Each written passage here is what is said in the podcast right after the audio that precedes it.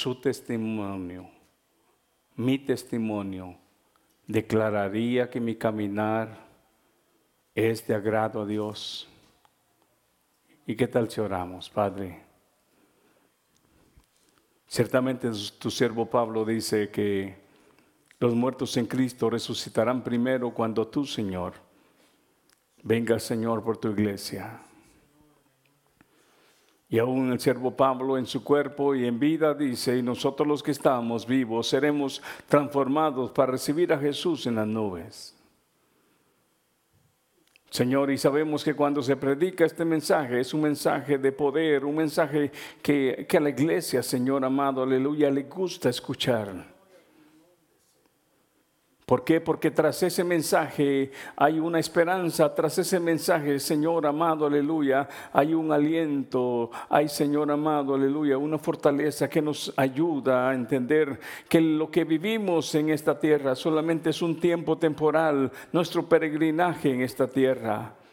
Mas sin embargo, aunque poco y aunque corto, tu palabra nos enseña que es tan necesario para dar el testimonio de, de poder declarar y poder darnos cuenta que si realmente podemos ser esos hombres o esas mujeres que en esta noche están acá, que pueden ser aquellas como aquel siervo fiel, escuchó las palabras, entra siervo fiel, en lo poco me ha sido fiel, en lo mucho te pondré, pero ahora hay una palabra, hombres y mujeres que han dado testimonio de haber agradado a Dios, hombres y mujeres que han dado testimonio de haber caminado con Dios de la manera que a Él le agrada, Señor, por favor, que en esta noche no seamos personas que no pongamos, Señor, el interés, sino que esta noche pueda ser tocado, impactado nuestro corazón, nuestra mente, y que en este día, una vez más, sea fortalecida nuestra fe. En el nombre de Jesús, amén y amén.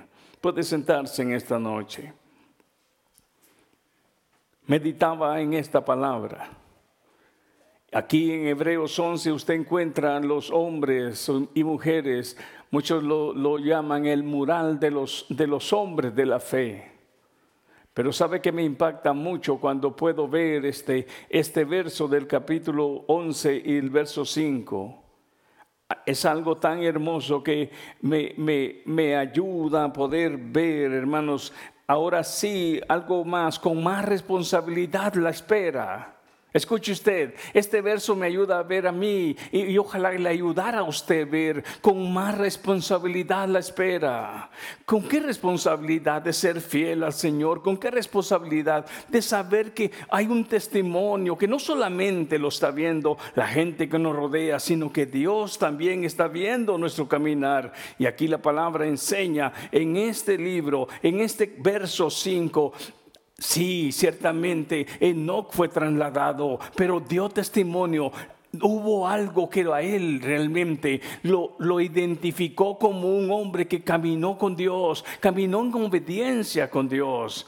Pero realmente, ¿cómo es que podemos nosotros poder caminar con Dios? El tema de esta noche es cómo caminar con Dios. Se necesita más que traer una Biblia en la mano. Se necesita más que ser miembro de una iglesia. Se necesita más que, manifestar que soy este, un cristiano. Se necesita más que eso.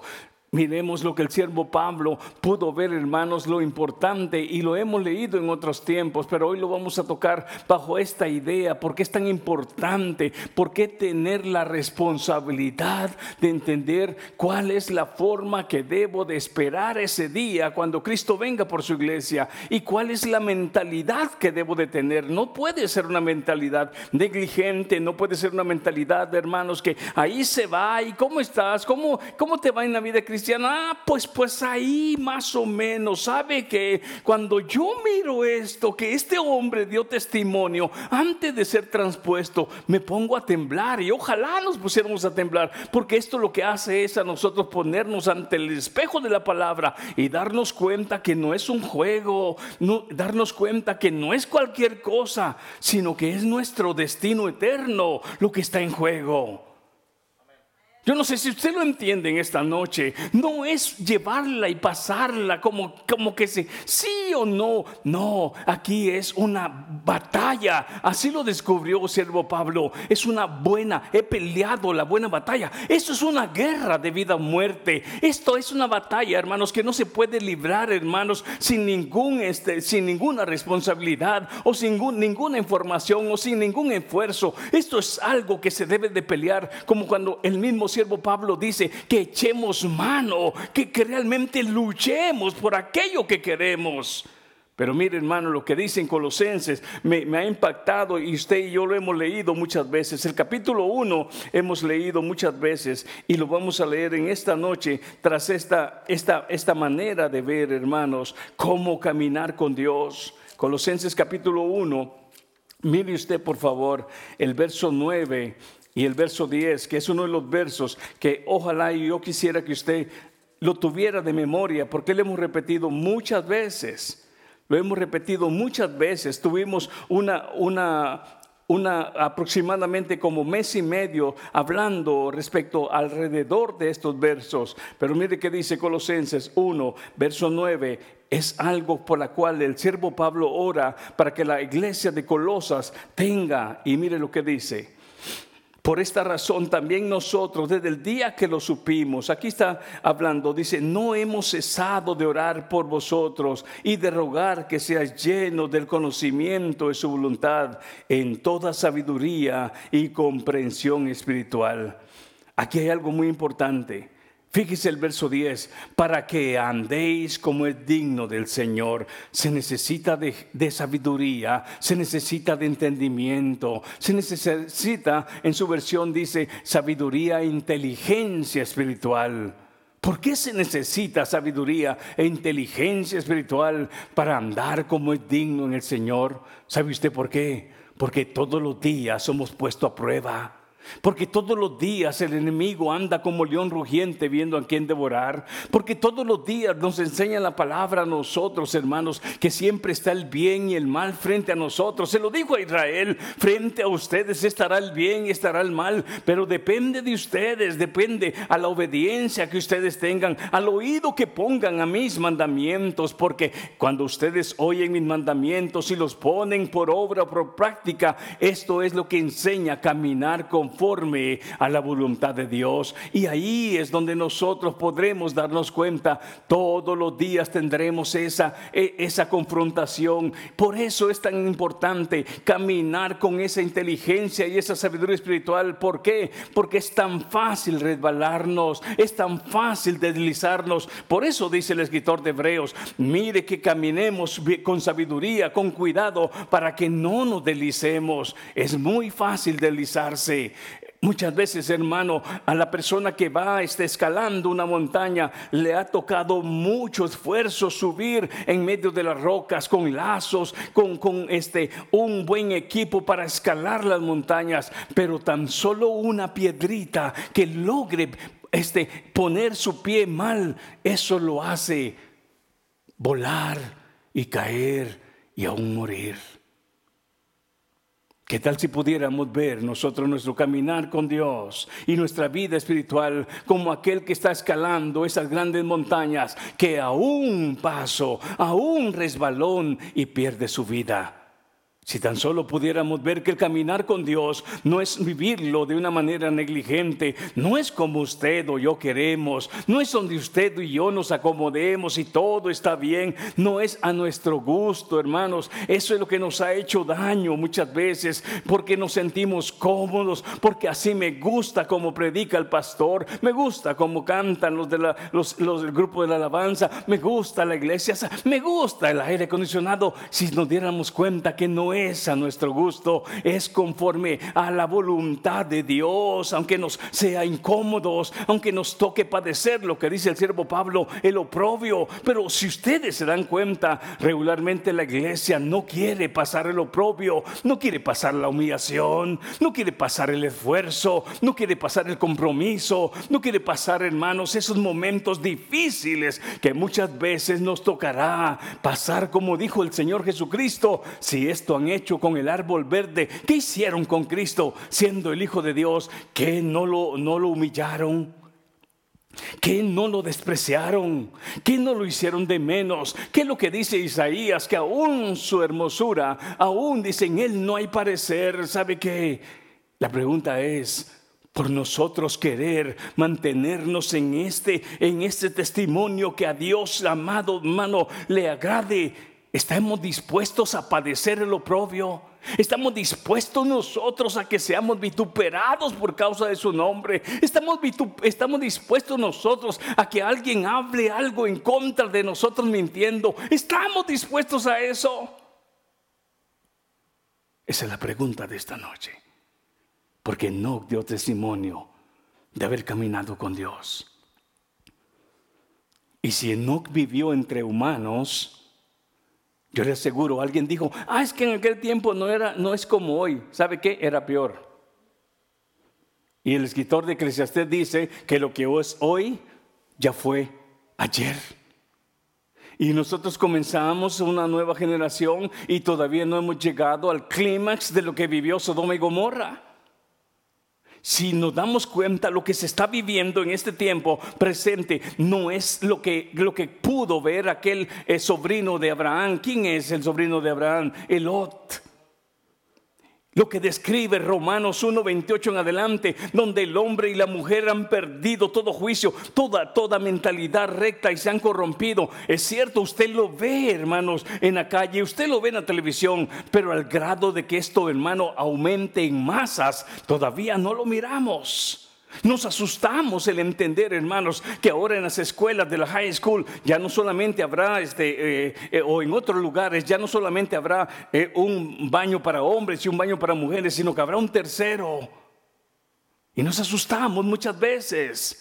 Pero si tan solo retrocediéramos todo lo que Dios le recomendó a Israel, de acuerdo, hermanos, a la limpieza moral. Si usted lee Levítico, se da cuenta, hermano, todo aquello lo que le describe Dios a Israel, ustedes no pueden hacer esto, no pueden hacer aquello. ¿Por qué? Porque todas las demás naciones eran practicantes de toda esa suciedad de pecado. En otras palabras, nada de lo que vemos hoy es nuevo.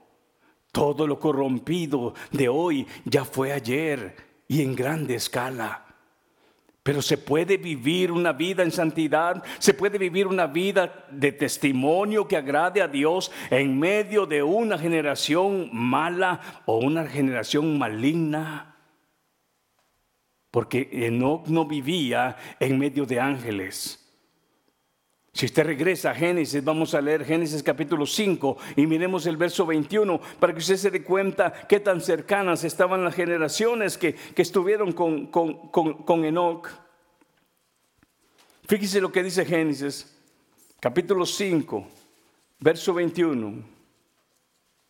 Esto a nosotros, hermanos, nos debería despertar más el interés de qué manera nosotros, nosotros vivimos nuestra vida delante de los ojos de Dios. Dice el verso 21 en Génesis, capítulo 5. Y Enoch vivió, ¿cuántos? 60, 60, sí, 65 años. Y engendró a Matusalén. Quiero que usted regrese nomás para que se dé cuenta en el verso, en el verso 18, un poquito. Y Jared vivió 162 años y engendró a Enoch. Y vivió Jared 800 años después de haber engendrado a Enoch y engendró hijos e hijas. El total de los días de Jared fue de 962 años y, y murió. Y Enoch vivió 65 años y engendró a Matusalén. Y Enoch anduvo con Dios 300 años. Y después de haber engendrado a Matusalén y engendró hijos e hijas, el total de los días de Enoch fue de 365 años. Verso 24. Y Enoch anduvo con Dios. Recuerda el verso 24 y Enoch anduvo con Dios y desapareció porque Dios se lo llevó. Aquí hay algo muy importante. ¿Qué tanto hemos analizado esa palabra? Y Jehová anduvo con Dios. Y Enoch dio testimonio de haber andado con Dios. Y Enoch dio testimonio de haber agradado a Dios.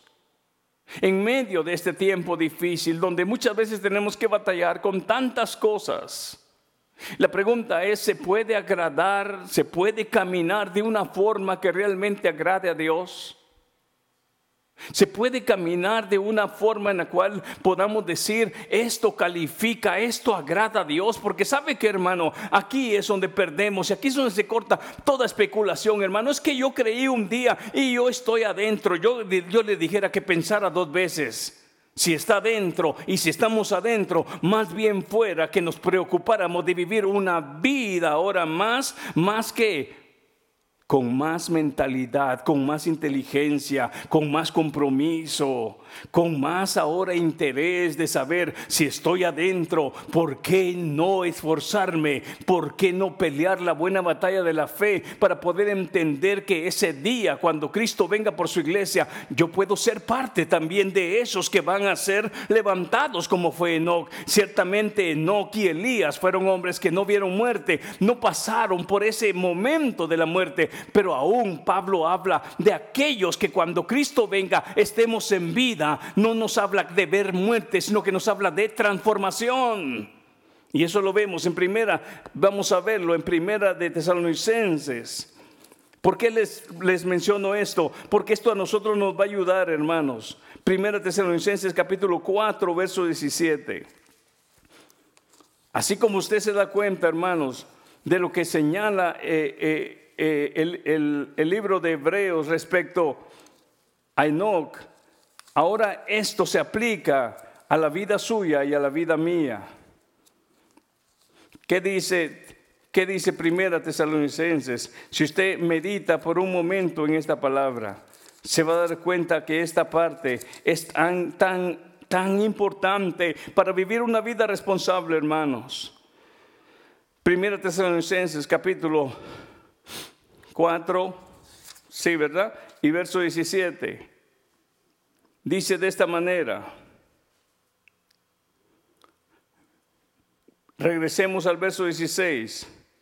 Pues el Señor mismo descenderá del cielo con voz de mando, con voz de arcángel y con la trompeta de Dios, y los muertos en Cristo se levantarán primero. Oiga, si usted y yo ya hemos partido para ese tiempo, seremos los primeros en, oír ese mandato, en poder ser restaurados para ser levantados en ese instante. Oiga, dice, y los muertos en Cristo se levantarán primero. Verso 17, entonces nosotros aquí, incluyéndose el apóstol, entonces nosotros, incluyéndose él porque está en vida, dice, los que estemos vivos y permanezcamos, seremos, ¿qué dice su Biblia? Arrebatados juntamente con los que están resucitando en ese momento, juntamente con ellos en las nubes, al encuentro del Señor en el aire. Y así estaremos con el Señor siempre. Ahora, hay algo muy importante. Dice, seremos arrebatados. A la pregunta es, estos arrebatados en vida y aquellos muertos en Cristo, los mismos requisitos tenemos que darle, tenemos que responderle son pedidos. ¿Por qué? Porque es necesario que tanto los muertos como los vivos hayamos dado testimonio de haber caminado con Dios. No se trata solamente, hermano, de decir, tuve un título, fui un pastor, o fui un maestro, o fui un músico, o fui un miembro de una iglesia, fui un diácono. ¿Sabe usted? Aquí ahora superamos los títulos, aquí ahora lo que en sí va a remarcar ese momento de esos que están en la tumba, porque dice los muertos en Cristo, no está hablando de todos los muertos, solo están hablando de aquellos que creyeron en el Señor, aquellos que le recibieron, aquellos que fueron transformados internamente, ahora hechos nuevas criaturas, pero una cosa más, que demostraron haber caminado con Dios. Dieron testimonio de haber caminado. Y la pregunta es, ¿cómo se camina de una manera que agrade a Dios? Miremos lo que Efesios nos vuelve a recordar y lo leímos hace unos tiempos también. Efesios capítulo 4 y verso 1. ¿Cómo podemos nosotros entender? ¿Cuál es la manera inteligente? Oiga, si usted quiere escribirlo, cómo poder vivir una vida, este, una vida responsable, una, una, caminar una, una vida inteligente, con inteligencia. ¿Sabe? No es ahí se va, no, es con inteligencia. Saber que vamos hacia un rumbo, saber que vamos hacia un punto, hacia un, al punto, a la hora cero, a ese momento donde aquellos muertos en, muertos en la tumba, pero los muertos en Cristo son los que van a ser levantados, no todos, y los que estemos vivos, no todos van a ser arrebatados, sino los que se dice la escritura que han dado testimonio de haber agradado a Dios. Pero miremos cuál es la manera entonces. Mire lo que dice Efesios 4, verso 1. Yo pues prisionero del Señor, os ruego que viváis o que andéis de una manera, que dice? Digna. Entonces, la iglesia no puede vivir una, una, una, vida, hermanos, en negligencia, en desorden, en, donde el pecado abunda, donde se vuelve a caer una vez más en el lazo del pecado para ser esclavo del pecado. La iglesia no puede vivir de esa manera. Un creyente, un nacido de nuevo, no puede vivir. Alguien que espera ese momento de ser arrebatado o si está muerto, de ser resucitado entre los muertos, no, no podemos vivir una vida negligente, no podemos vivir una vida irresponsable, no podemos vivir una vida infiel. ¿Se recuerdan lo que hablamos el, viernes, hace como dos, tres viernes? Mi siervo fiel, en lo poco me ha sido fiel, pero en lo mucho te pondré. Y hablamos de una palabra donde dice, en lo mucho, ahora te voy a poner como gobernante. Pero sabe que si en lo poco alguien no ha podido ser fiel, ¿cómo se le puede encargar algo más grande? Que amerita más responsabilidades. Entonces, si no se puede andar como es digno en el Señor, si eh, lo contrario es deshonrar a Dios. Yo no sé si usted me capta en esta noche, pero alguien Alguien que no comprende esta palabra de andar como a Dios le agrada, como es digno el Señor, lo contrario es lo que dice, dice, el mismo siervo Pablo allá en Tito cuando menciona la palabra, muchos profesan conocer a Dios, pero con sus hechos, ¿qué? Lo niegan. Ahora la pregunta es, Alguien que da testimonio de andar y caminar agradando a Dios, pone en alto el nombre de Dios o, degrada el nombre de Dios. Cuando decimos que somos cristianos, pero no hace match nuestro testimonio con lo que decimos, en vez de poner el nombre de Dios en alto, ¿sabe qué es lo que dice la gente? Y dice que es cristiano. Y miren cómo habla. Y miren cómo vive. Y miren cómo se comporta. Y dicen que es cristiano. ¿Sabe qué? Si hablaran solamente de usted y hablaran solamente de mí, no importaran. Pero hablan de Dios. Y hablan del Evangelio. Y hablan de la esperanza de los santos. Y para ser como Él o para ser como ella, dicen muchos, ¿para qué voy a una iglesia? ¿Lo ha oído usted? Hermano, si lo ha oído usted, que lo digan de otros, ¿sabe qué? Que lo digan de otros, pero que no lo digan de usted o que no lo digan de mí.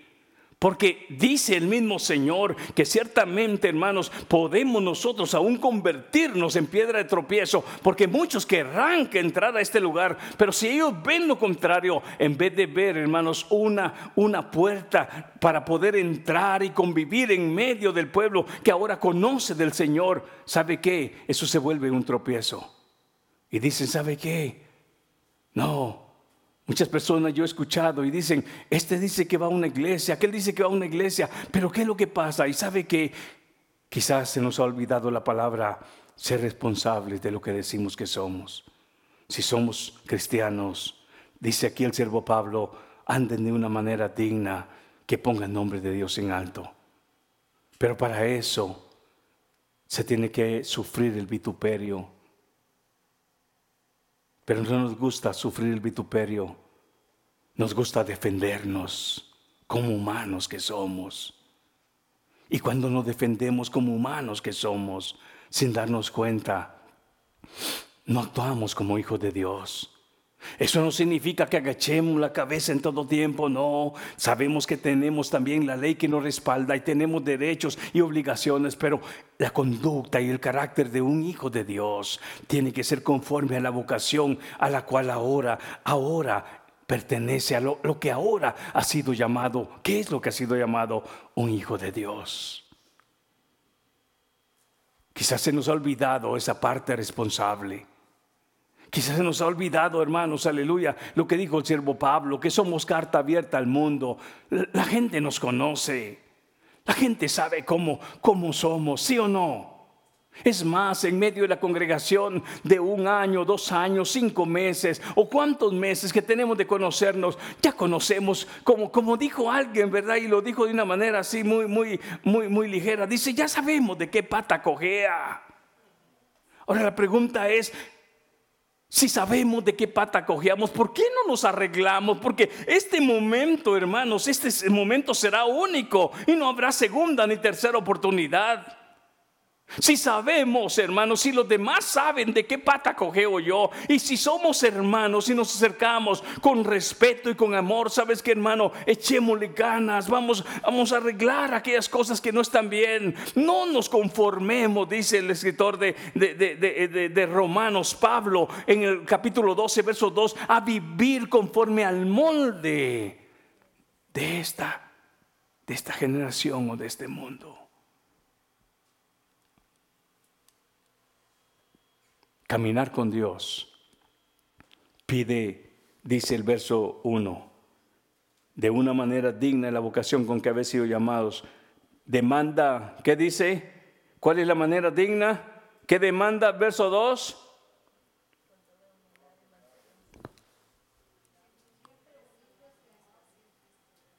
¿Qué dice el verso 2? Con toda humildad en nuestro testimonio.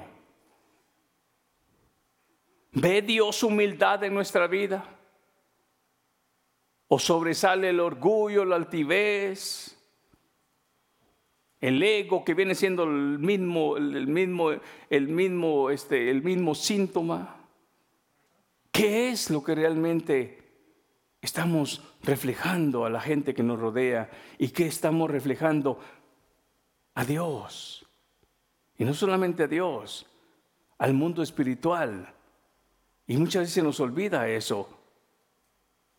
El mundo espiritual de lo que habla Efesios 6, 12, que no tenemos lucha contra sangre y carne, ¿será que ese, ese mundo espiritual conoce cómo somos? ¿Sí? Sí. ¿Sabe usted que el mundo espiritual muchas veces nosotros decimos, es que aquí no me ve el pastor, pero ¿qué tal del mundo espiritual? De lo que el mismo siervo Pablo habla, no tenemos lucha contra carne ni sangre, sino que ese mundo espiritual donde también este, podemos ver la manifestación de cómo los mensajeros de Dios, los ángeles de Dios, custodiando al pueblo, al, pueblo de Dios, pero también hay un, hay un, hay un terreno donde también el, el espíritu, la potestad del mal están en la lucha contra el bien. Y cuando vengan una iglesia que da un testimonio que agrada a Dios, de esa iglesia estaba hablando Cristo cuando le habla a Pedro, esa iglesia que hará temblar las puertas del infierno, de esa iglesia estaba hablando Cristo. Una iglesia de compromiso, una iglesia que sabe dar buen testimonio. Una iglesia que tiene en mente que debe de vivir una vida que agrade a Dios. Porque cuando usted y yo agradamos a Dios, ¿sabe qué hermano? ¿Sabe que eh, eh, eh, el primero que lo sabe es el enemigo? Lo supo con Job. Lo supo con Job.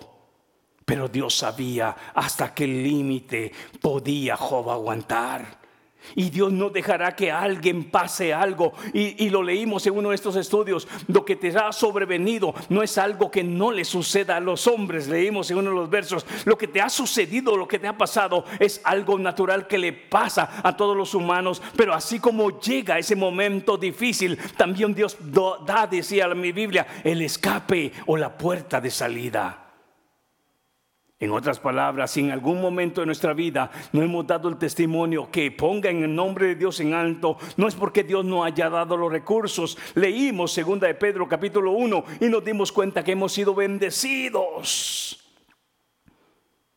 Ahora la pregunta es, aquí dice un verso, dice, andar como es digno y por alguna razón muestra humildad, y por alguna razón muestra mansedumbre, y por alguna razón muestra paciencia, y alguna, este, alguna razón muestra esa, esa, esa, esa tolerancia, ese soportarse, ese apoyo mutuo entre uno y otro.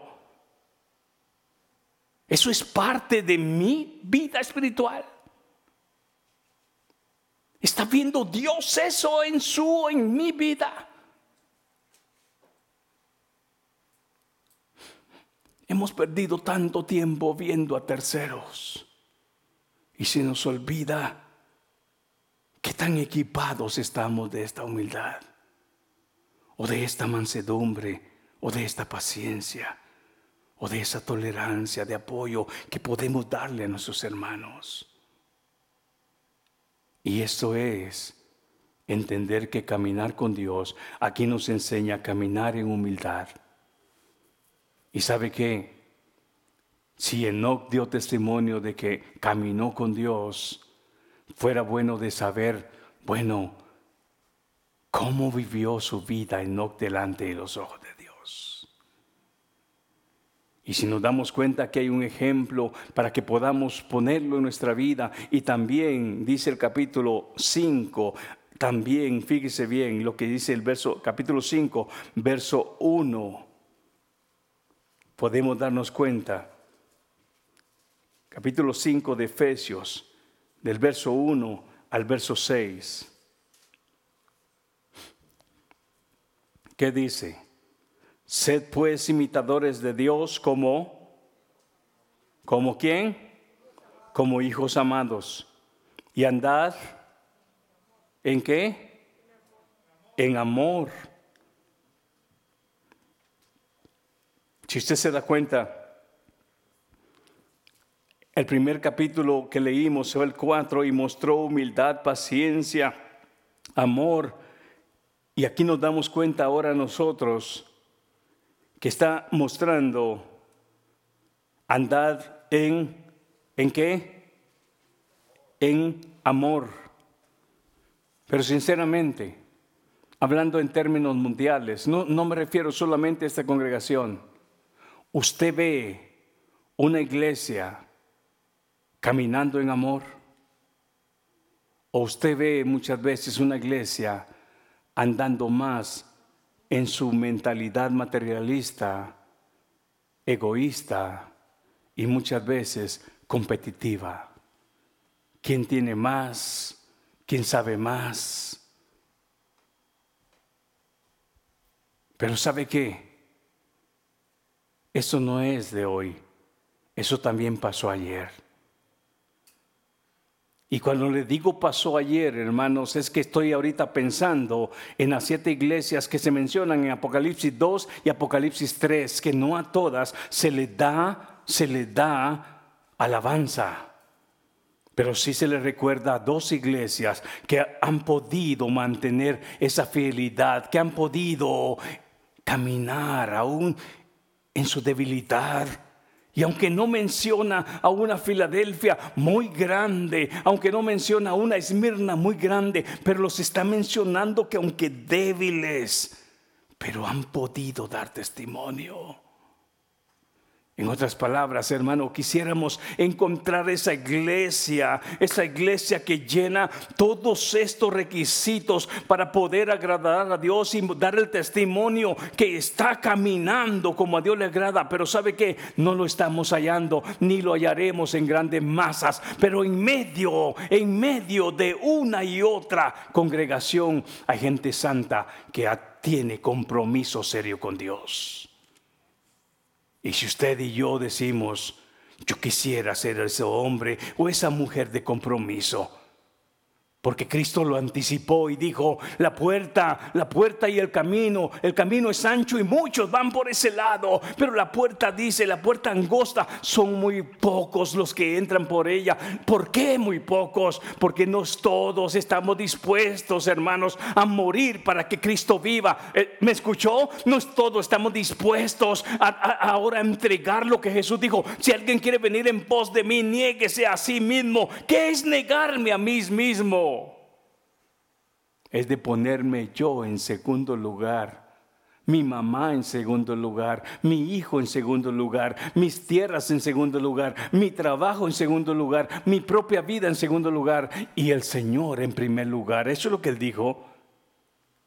Porque si amas más padre, hijo y tierras y tu propia vida, no eres digno de mí. Y, Lucas dice, no puedes ser mi discípulo. Y el que no puede ser discípulo del Señor, no puede seguir las huellas del Maestro. Y en otras palabras, se cumple lo que Hebreos 11.6 dice, sin fe es imposible agradar a Dios. En otras palabras, hermanos, es más que haber levantado la mano un día es más que, de, que nos hayan sumergido en las aguas otro día.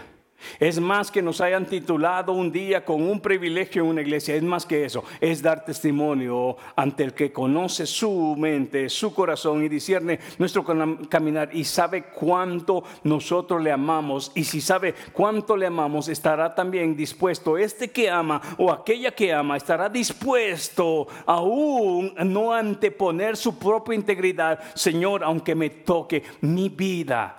Pero sabe que lo decimos y suena fácil. La pregunta es hacerlo.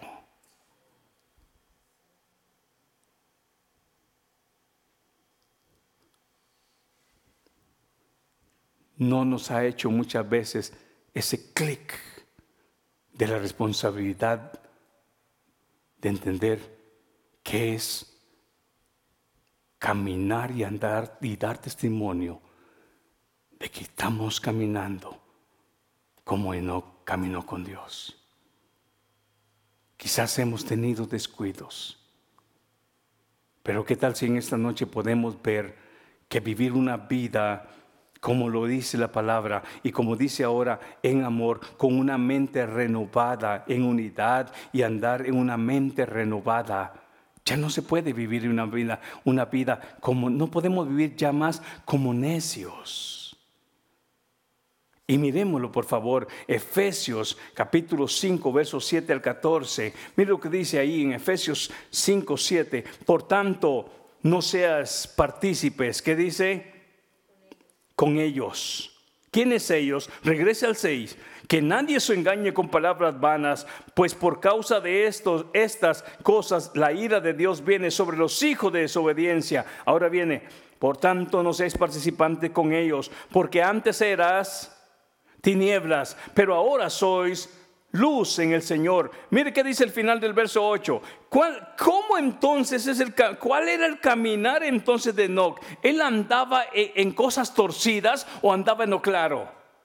¿Qué dice el verso final del 8? Andar como hijo de luz. En otras palabras, gentes Gentes que saben brillar en medio de las tinieblas. Gentes que saben hacer la diferencia en medio de lo torcido, en medio de lo corrupto, en medio, en, en medio de lo malo, en medio de lo egoísta. Gente, gente que sabe hacer la diferencia. Hijo de luz está hablando. Gente que sabe hacer la diferencia en medio del mentiroso, en medio del infiel, en medio del corrupto. Gente que sabe hacer la diferencia en medio del mentiroso. Eh, eso es andar como un hijo de luz. Gente que ahora se puede identificar ya no como, como el grupo de los que viven en tinieblas de donde el Señor nos rescató. Pero qué tan responsables hemos visto esto. Que con tanta responsabilidad hemos visto esto, hermanos. Porque escuche usted, el siervo Pablo lo menciona. Dice, por, porque antes eras tinieblas, pero ahora sois luz en el Señor. Andad como hijos de de, de luz. leamos entonces hasta el 14. Mire bien, ahora, andar un camino. Entonces el andar con Dios, hermano, es un andar en amor, un andar en responsabilidad, un andar en luz, que en otras palabras nos identifica y nos hace diferentes a los que andan en tinieblas. Verso 9, porque el fruto de la luz, porque en el fruto de la luz, dice mi Biblia, consiste en toda, ¿qué dice? Bondad justicia y verdad. ¿Hay bondad en el pueblo del Señor? ¿Hay bondad en nuestro corazón? ¿Hay bondad en su corazón? Si hay gloria al Señor, si no hay, hoy, hoy es día de decir, Señor, esto hace falta en mi corazón. Porque para que yo pueda andar como hijo de luz, si usted se da cuenta el fruto de esto, el Espíritu, aquí mismo, aquí mismo dice, ese fruto de la luz consiste en toda bondad, justicia y, y verdad. Examinando qué es lo que agrada al Señor y no participes en las obras estériles de las tinieblas, sino más bien desenmascáralas. Porque es vergonzoso aún hablar de las cosas que ellos hacen en, en secreto. Pero todas las cosas se hacen visibles cuando son expuestas por la luz, pues todo lo que se hace visible es luz. Hablaba esto, hermanos, ese mensaje que viene cuando Dios revele las cosas secretas de los hombres. Por ejemplo, hermanos, imagínese usted, voy a sacar en este momento, digamos, este es un libro. Bueno, ¿saben qué, hermanos? En esta noche voy a, voy a revelar este, los secretos de fulano de tal. ¿Cómo se pondría él o ella?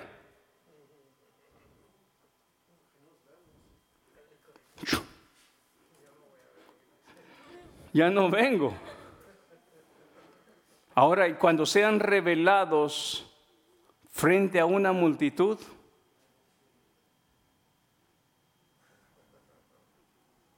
pero si hoy dejara de ser secreto y usted y yo se lo confesamos a Dios, no solamente lo perdona, sino que lo, lo borra.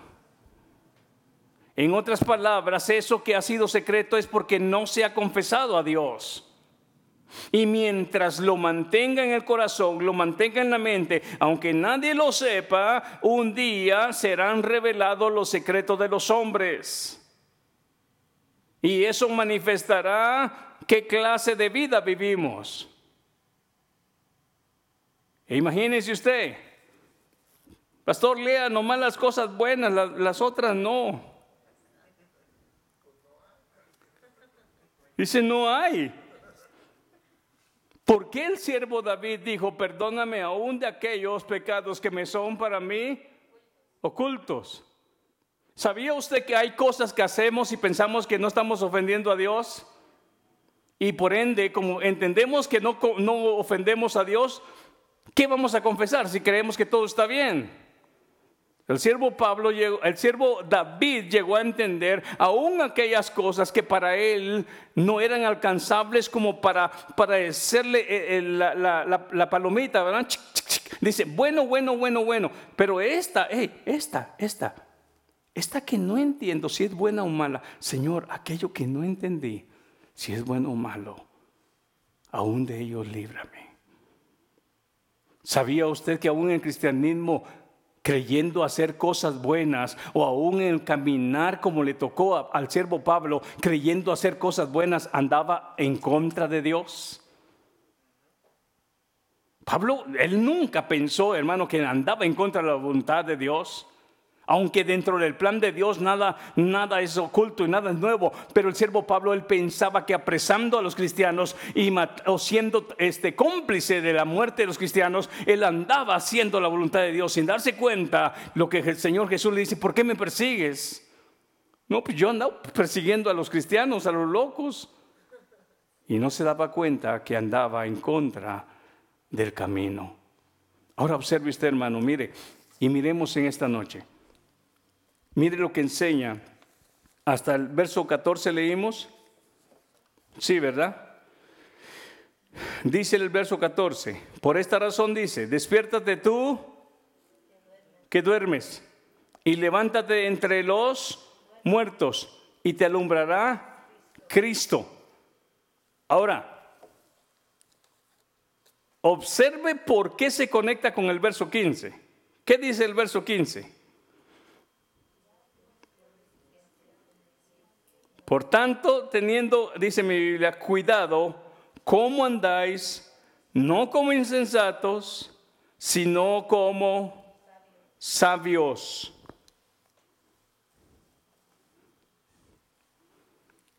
¿Por qué cree que hoy están llenos los sofás, las camas, viendo tele? Otros en el, en el lago comiéndose una sandía.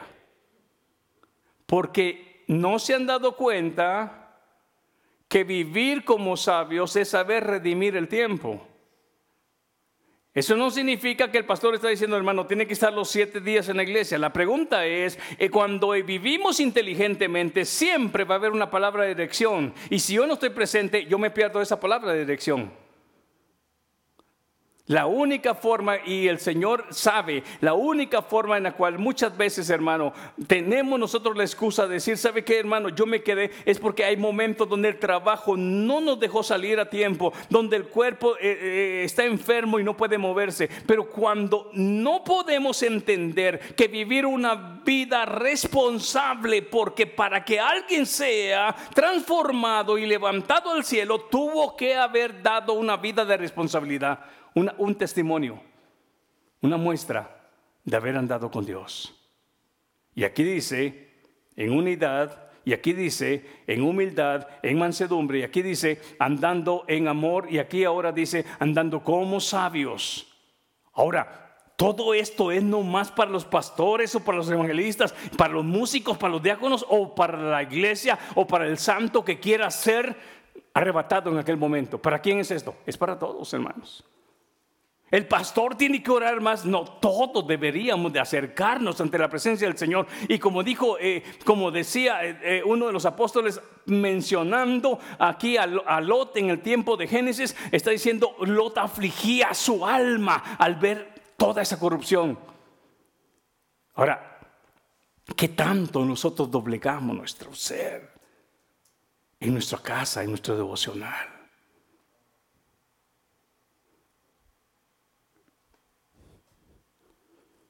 Dijo hermano Ismael, si aquí cuesta a veces que oremos y si cuesta que oremos aquí, ¿cómo será en la casa?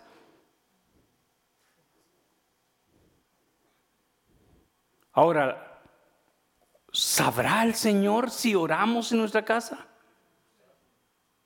¿Sabe el Señor si eh, eh, doblegamos nuestro ser, aunque quizás no en nuestro cuerpo, en el trabajo? Aún hay momentos donde el trabajo nos da espacio en agachar nuestra cabeza y decirle, Señor, aquí estoy. Sí. ¿Sabe qué, hermano? Alguien que anda con Dios. Enoch no era, ahorita me, van a oír este, este, una palabra que eh, yo aprendí de joven Enoch no se conectaba en su andar con Dios cada ocho. Ahí en Guatemala decían cada ocho. ¿Por qué? Porque cada ocho aparecía en la iglesia. No, Enoch tuvo un caminar perseverante con Dios. Era fiel. Y la fidelidad es lealtad continua, no es parcial. Hoy sí y a lo mejor después quizás no. Y cuando estamos hablando de esto, hermano, vuelvo y repito, que no nos caiga la mente que solamente tiene que ver con asistir a la reunión en un lugar como eso. Se trata en nuestra relación personal 24/7 con Dios. En otras palabras, Enoch no era cristiano nomás de, de edificio, de building, no. Enoch era cristiano en la calle, donde trabajaba, en su casa y donde se reunían quizás con la familia para hablar de Dios. En otras palabras, cuando hablamos de andar con Dios, no significa, oh no, pues usted anda, usted tiene un caminar con Dios. Sí, pues yo voy de vez en cuando a la iglesia. No, no es eso lo que significa andar con Dios es tener una comunión a través de ahora lo que tenemos en nuestra unión con Cristo y su Santo Espíritu guiando nuestras vidas. Eso es andar con Dios. Y Él nos indica, como dijo Cristo, los guiará a toda la verdad. ¿Por qué? Porque todos los días nos van a aparecer diez cosas erróneas y una buena. ¿Cuál vamos a escoger? ¿La que me gusta, la que me acomodo o la que el Espíritu dice es esta? Porque sabe que hay cosas que son bien bonitas para nosotros, pero el Señor dice, pero a mí no me agrada. Pero a mí sí, Señor. Pero el Señor dice, a mí no. Pero esta, mira, esta tengo que caminar en esta, en esta. Sí, pero es esta la que yo te estoy mandando. Entonces, la elegir o tomar la decisión correcta se requiere de andar con Dios. Porque todos los días, mientras estemos en este móvil, hablamos el domingo, vamos a ser tocados, vamos a ser probados, vamos a ser, hermano, todos los días, todos los días. Porque este cuerpo, esta carne, el Señor Jesús dice, no quiere nada con la oración, no quiere nada con, con la humillación. ¿Sabe qué, hermano? Si a alguien no le gusta, hermano, que le en un pedacito de pellejo, es este cuerpecito orgulloso. Yo no sé si al suyo, pero al mío, hermano, a este ingrato no le gusta. Pero ¿qué tenemos que hacer, hermano Joel? Lo tenemos que doblegar ante el Señor. Porque este tira flechas, patadas, hasta de kung fu. Y eso es lo humano. Eso es lo humano nuestro. No, hermano, este, Aquí es donde el Espíritu Santo entonces actúa en este hombre que, que, brinca así y ahí es donde entra, ¿cuál es el fruto del Espíritu? Amor. ¿Es normal que amemos? Sí, hermano, yo amo a mi mamá, mi esposo, mi hijo, pero ¿qué tal, ah, ¿qué tal aquel que, nos echa del, del Yarcel? Hoy nos echaron. Me, llamaron a un Yarcel y cuando estaban viendo me dice, váyanse porque no, vamos a vender nada, nos tenemos que salir. Y aquí queda, ay, pero le voy a decir, cállate. Ahí te está enseñando el Señor que, que tienes que aprender también a levantar tu mano por aquel que te maldijo. Porque amar a mi mamá, a mi hijo, mi hija, eso es, eso es fácil.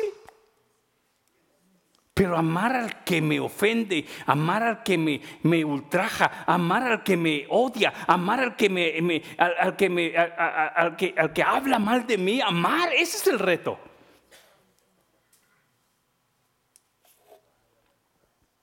En otras palabras, o nos dejamos conectar como los nuevos carros que, ¿cómo se llaman hermano los carros? ¿Sí? Como el Tels, Tesla, Tesla, Tesla. Nos dejamos, ya ve cómo le ponen la manguerita y comienza a agarrar carga. ¿Nos dejamos conectar, suministrar por el Espíritu Santo o no la, no la hacemos en nuestro testimonio? Hermano, ¿para qué le voy a decir mentira? O nos dejamos enchufar por el Espíritu Santo para que Él nos dé el amor que esta carnita no tiene, para que Él nos dé la paciencia que esta carnita no tiene, para que Él nos dé la bondad y la benignidad y la mansedumbre y la paz y el gozo que esta carnita no tiene. Y si no nos dejamos llenar el tanque, pataleamos y no pasamos la prueba. Y actúa el Gómez, actúa el Avelar, actúa el Parra, no, y ustedes conocen al parra, cuando se le paran los pelitos, bravo, no. Y si el Espíritu Santo no hace algo en cada uno de nosotros, en vez de dar buen testimonio, damos mal testimonio. Mano, ya estuvo bien que nos queramos poner una, ¿cómo le llaman eso que le ponen a los santitos en las caricaturas? Una aureola, hermano. Uh, no hago nada, no quiebro un vaso. No, ya es tiempo de decir, ¿saben qué? Si realmente la riego muchas veces. Y si no es por el Espíritu Santo que me sosiega, no estuviera de pie. ¿Sí o no, hermano? Sí. Pero hoy cuando vemos con más responsabilidad qué tan importante es dar un testimonio ante los ojos de Dios, yo creo que esto nos va a ayudar a andar. Terminemos de leer el verso, verso 15. Por tanto, teniendo cuidado como, andéis, no como insensatos, sino como, como, como sabios como sabios. Siga leyéndose conmigo. Aprovechando bien el tiempo porque los días son malos. Así pues, no seas insensatos, sino entended cuál es la voluntad del Señor. Y no os embriaguéis con vino, en lo cual hay disolución, sino sed llenos del Espíritu Santo. Y entonces dice, hablando entre vosotros con, hablando entre vosotros del, así dice, hablando entre vosotros del, hablando entre vosotros de la, no, no dice eso. Pero ¿por qué a veces hacemos lo contrario? O leímos otra Biblia. Hablando entre vosotros de la, no, no, no, hablando entre vosotros con salmos, himnos y cantos espirituales y cantando y alabando con vuestro corazón al Señor y luego dando siempre gracias por todo en el nombre de nuestro Señor Jesucristo a Dios el Padre, sometiéndonos unos a otros en el temor de Cristo. Eso es parte, no es todo, pero podría ser una parte de poder entender cómo poder andar con Dios. ¿Qué tal si en esta noche podemos ver esto con más responsabilidad? Y podemos darnos cuenta que la vida que Enoch vivió Dice uno de los apóstoles que Elías también era sujeto a pasiones. Y cuando hablamos de pasiones, hermano, no estamos hablando ahí que andaba de, de, bar en bar y de botella en botella. No, pasiones ahí se refiere. pasiones ahí se refiere, hermano, de que el carácter, el temperamento, la duda y, el cansancio y el miedo, más que algunas veces, eh, le, le impactaban también su corazón. ¿Qué tal si en esta noche oramos? Vengas hermano y vamos a dar una palabra de oración. Padre, en el nombre del